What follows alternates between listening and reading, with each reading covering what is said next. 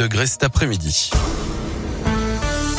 C'est l'heure de retrouver le journal des bonnes nouvelles, 7h17. On est avec Gaëtan Barallon. Bonjour Gaëtan. Bonjour Guillaume, bonjour à tous. Ne jetez surtout pas votre ancien téléphone. Une grande collecte vient d'être lancée, notamment dans certaines communes du Beaujolais à l'occasion du Tour de France. Vous pouvez donner votre portable, qu'il soit cassé ou non. Au total, 18 points de collecte sont ouverts jusqu'au 12 juillet prochain. Objectif, reconditionner ces appareils pour les offrir à des personnes en difficulté.